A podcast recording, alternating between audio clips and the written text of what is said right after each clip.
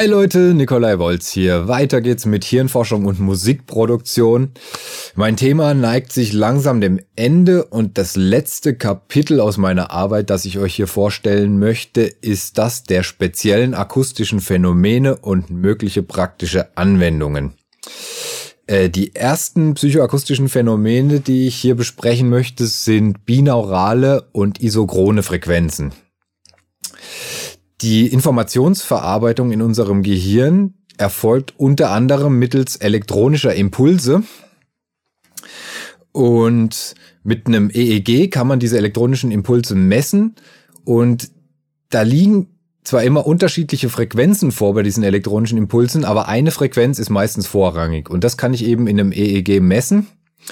Und diese Frequenzen dieser elektronischen Impulse hängen immer mit unserem Bewusstseinszustand zusammen. Also unterschiedliche Frequenzen bedeutet unterschiedliche Bewusstseinszustände. Und man teilt diese Frequenzen, die man in einem EEG messen kann, in unterschiedliche Bereiche auf.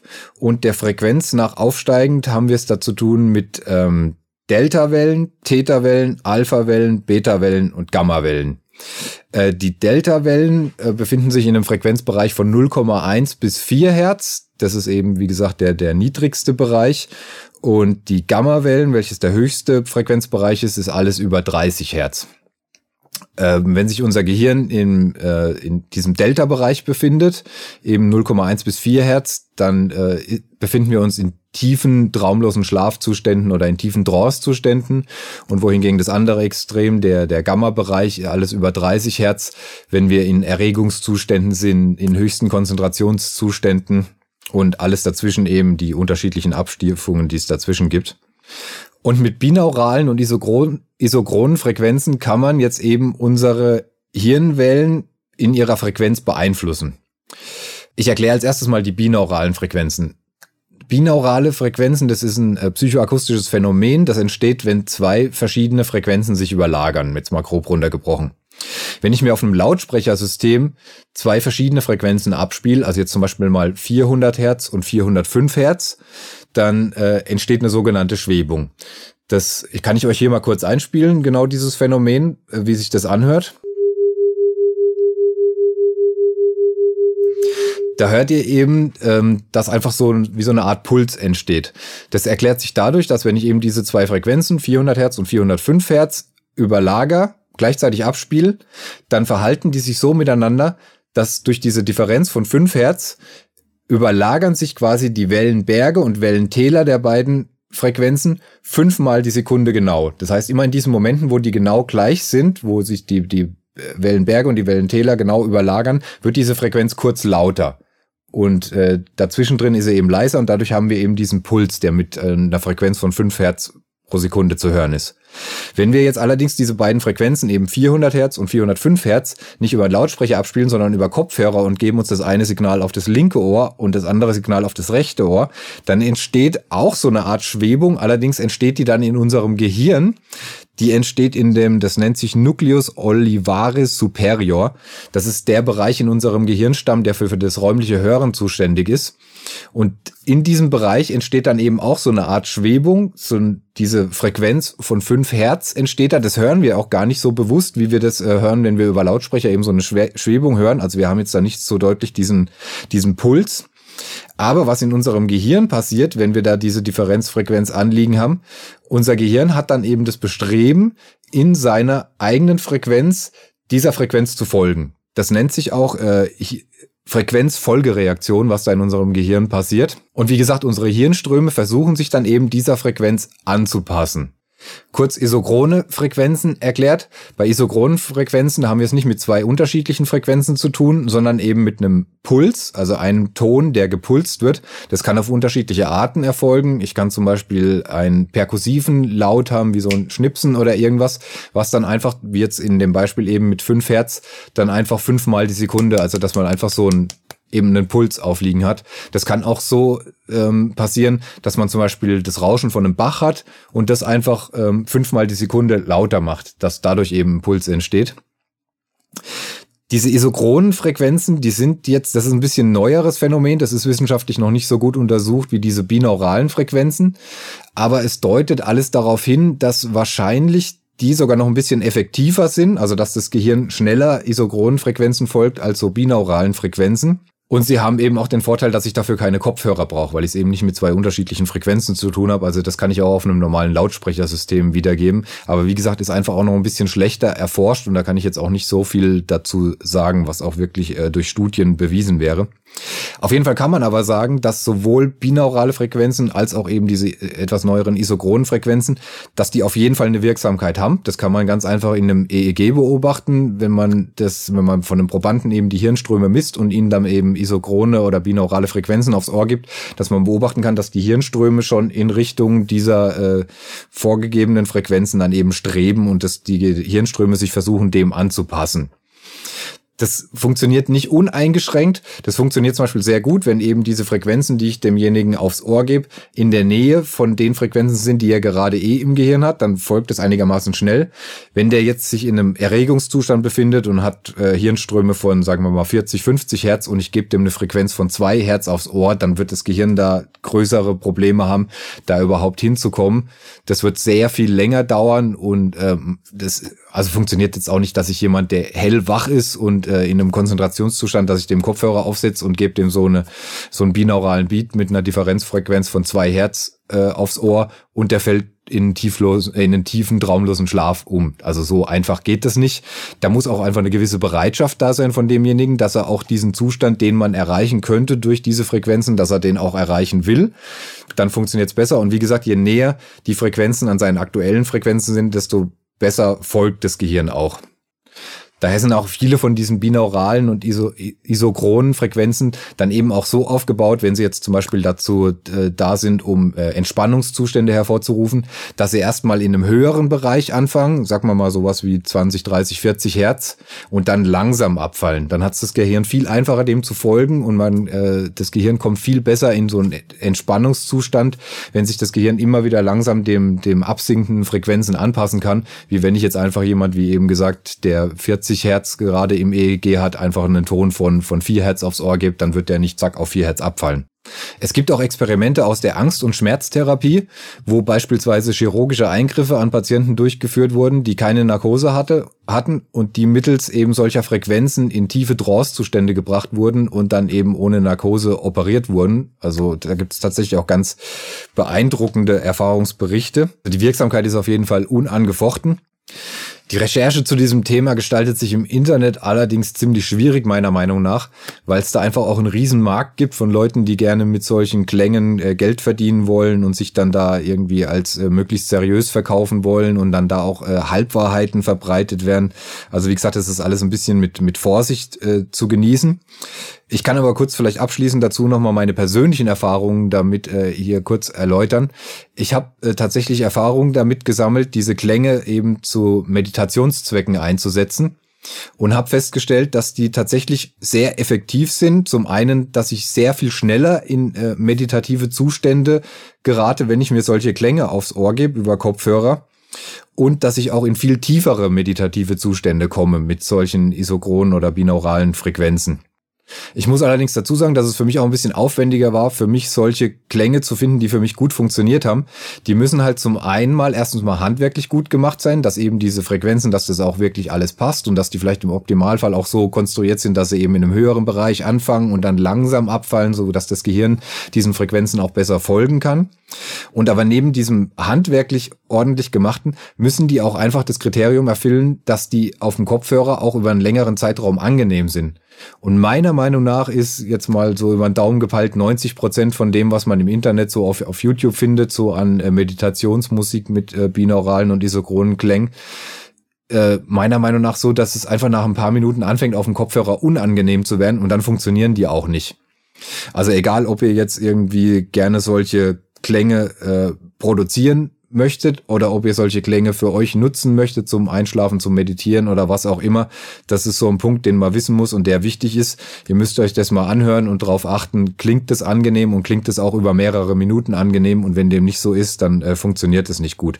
Was jetzt als angenehm befunden wird, ist dann wahrscheinlich von Fall zu Fall auch wieder Geschmackssache, aber das ist auf jeden Fall ein wichtiger Punkt. Also es gibt auch ganz viele so äh, von diesen Klängen, wo einfach zwei Sinustöne auch noch in einem unangenehmen Frequenzbereich dann da aufeinander gelegt sind, ohne irgendwas außenrum mit Naturgeräuschen oder irgendwelchen Klängen noch, das ein bisschen äh, geschmückt ist. Also das, das, das macht dann viel eher Kopfschmerzen, als dass es doch irgendwas anderes erreicht.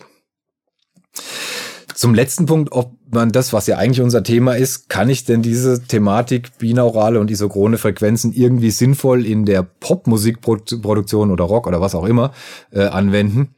Da würde ich jetzt mal vorab sagen, eigentlich nein. Also außer ihr habt eben vor, solche speziellen Musiken zum Einschlafen, zum Meditieren, zum Entspannen oder sowas zu machen, auf, dann auf jeden Fall ja. Dann müsst ihr das meiner Meinung nach aber auch ganz klar labeln, dass da eben solche Frequenzen drin sind. Auch Ganz wichtig aus dem Punkt heraus, dass zum Beispiel Epileptikern davon abgeraten wird, solche Klänge zu benutzen, weil da der Verdacht besteht, dass die vielleicht epileptische Anfälle auslösen können. Also von daher auch einfach aus dem moralischen Gesichtspunkt, sowas einfach ohne das zu labeln äh, zu machen, äh, ist schwierig. Zum anderen ist es auch so, dass es meiner Meinung nach, glaube ich, in normaler Popmusik schwierig ist, das anzuwenden.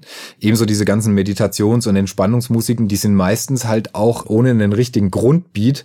Von daher stören dann eben auch diese, diese isochronen Frequenzen oder wenn ich mir dann so binaurale Frequenzen ohne Kopfhörer anhöre, diese Schwebungen, die man da hört, die stören da keinen vorgegebenen Rhythmus. Wenn ich jetzt in einen normalen Popsong, der einen normalen Grundbeat hat, solche, äh, solche Beats einbaue, dann habe ich schon mal die erste Herausforderung, dass die auch irgendwie so konzipiert sein müssen, dass die zu dem Grundbeat des Songs passen müssen, weil sie sonst wahrscheinlich als störend empfunden werden. Bei so binauralen Frequenzen habe ich dann noch das Problem, wenn ich mich bei einem Popsong in einer Tonart bewege und ich habe dann da zwei so Frequenzen, dann äh, die sich auch nur leicht unterscheiden, dann wird es wahrscheinlich so sein, dass wenigstens eine dieser beiden Frequenzen nicht in Tune ist zu dem zu dem Rest des Songs und das wahrscheinlich auch einfach äh, harmonisch als störend empfunden wird. Also von daher in normale Popmusik sowas einzubauen, sehe ich erstens mal nicht den Sinn, weil wie gesagt, es muss auch einfach immer das gegeben sein, dass derjenige, der sich das anhört, das auch wollen muss, dass der jetzt zum Beispiel entweder auch gerade einschlafen will oder meditieren will. Wenn er das nicht will, dann wird wird dieser Effekt sich eh nicht wirklich einstellen. Von daher, warum da irgendwie sowas einbauen? Und zum zweiten Mal eben ist es auch handwerklich schwierig, das sinnvoll einzubauen, so das dann nicht äh, in einen störenden Faktor ausartet. Von daher sehe ich da leider keine sinnvolle Anwendungsmöglichkeit, wenn wir jetzt hier von normaler Popmusik reden. Das nächste psychoakustische Phänomen, das ich hier erläutern möchte, ist der sogenannte Cocktail-Party-Effekt.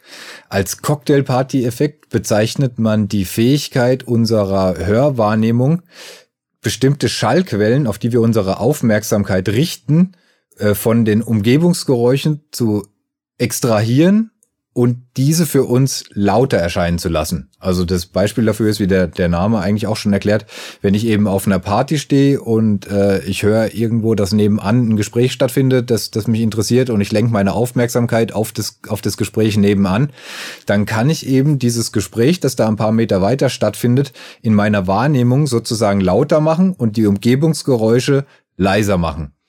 Ähm, um da auch ein paar Zahlen zu nennen, also diese Fähigkeit, die reicht tatsächlich so weit, dass wir die Umgebungsgeräusche in Verhältnis zu dem Signal, auf, das, auf dessen wir unsere Aufmerksamkeit richten, um bis zu 15 dB absenken können. Also dass wir das Signal, worauf wir unsere Aufmerksamkeit richten, quasi ungefähr dreimal so laut erscheinen lassen können, als es wirklich ist. In der Musikproduktion ist es auf jeden Fall sinnvoll, diesen Effekt zu kennen. Wir haben das auch schon mal im Kapitel zu Mixing angedeutet.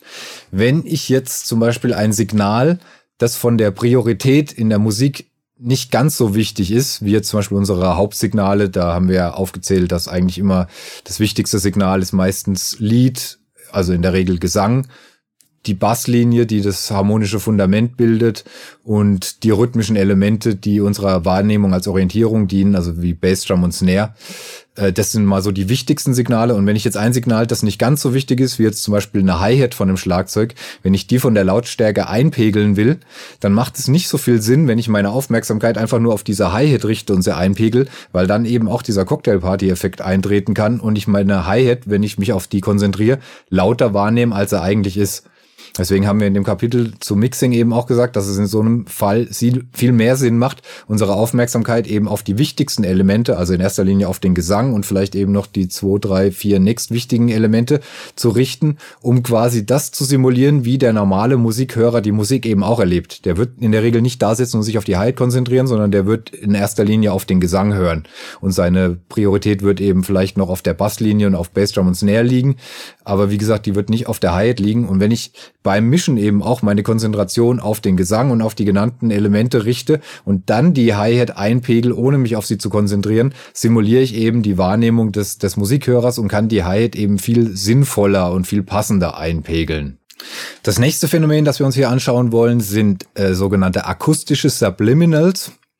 Subliminals im Allgemeinen haben zum ersten Mal für Aufsehen gesorgt durch eine Werbeagentur in den 50er Jahren, die sich damit gebrüstet hat, dass sie Kinozuschauern ähm, Bilder eingeblendet haben von, ich glaube, es war Cola-Flaschen und äh, Popcorn während einem Kinofilm wurde dann einfach mal immer ein Frame in Colaflasche und äh, Popcorn eingeblendet.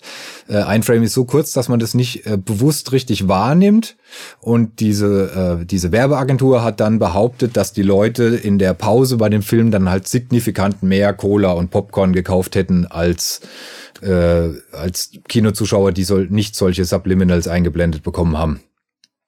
Dieses Experiment hat sich im Nachhinein als Fake äh, herausgestellt, war wahrscheinlich eine ganz gute Werbekampagne für die Werbeagentur selbst, aber äh, so effektiv wie diese Werbeagentur von sich behauptet hat, sind diese Subliminals äh, wissenschaftlich erwiesenermaßen nicht. Man hat dieses Phänomen mittlerweile wissenschaftlich untersucht und herausgefunden, ja, man kann schon mit solchen Subliminals Leute ein Stück weit beeinflussen. Allerdings jetzt nicht so drastisch, wie das, wie das in dem Fall äh, dargestellt wurde.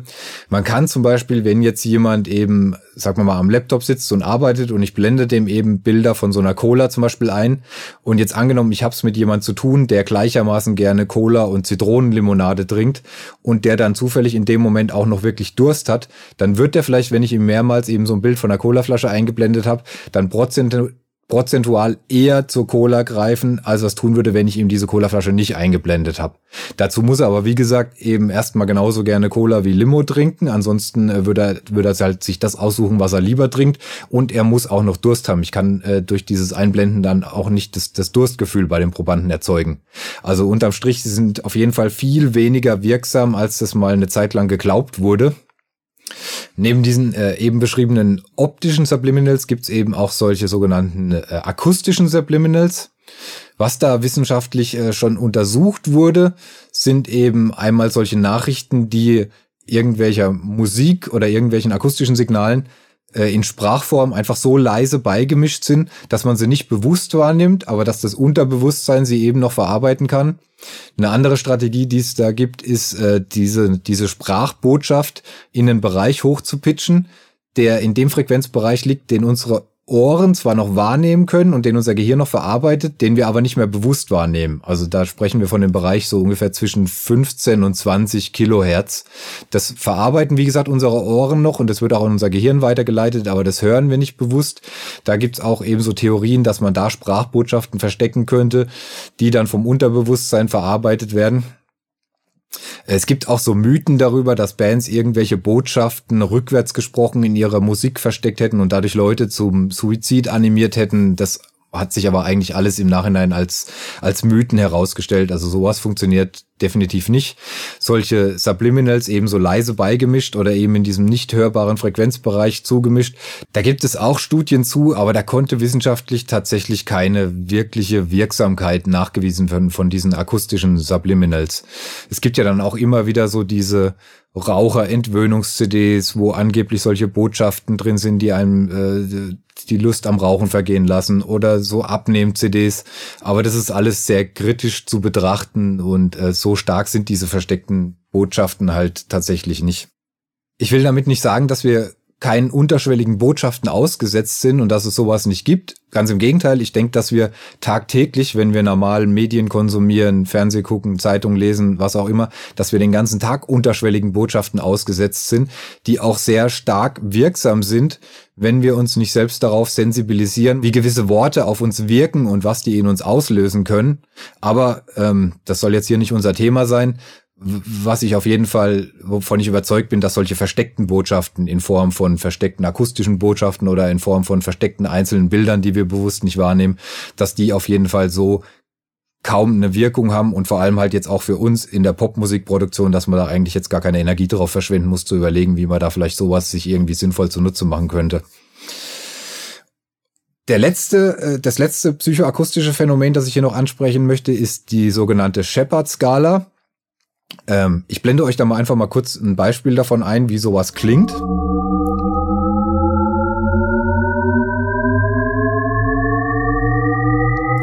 Wir hören hier eben einen Ton, der einfach ähm, sozusagen kontinuierlich ansteigt. Der einfach immer so klingt, als würde er immer höher werden, immer höher werden, aber nie den Bereich unseres hörbaren Spektrums verlässt.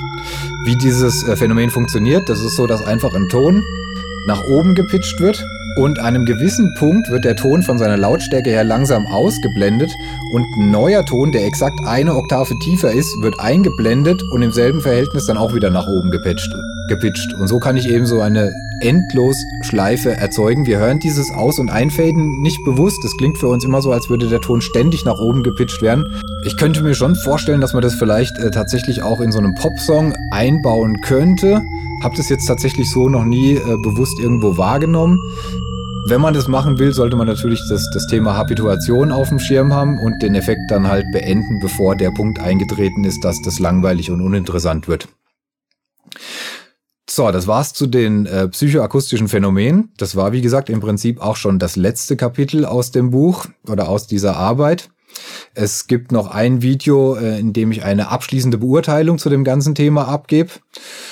Soweit für den Moment. Danke fürs Zuschauen und bis zum nächsten Video.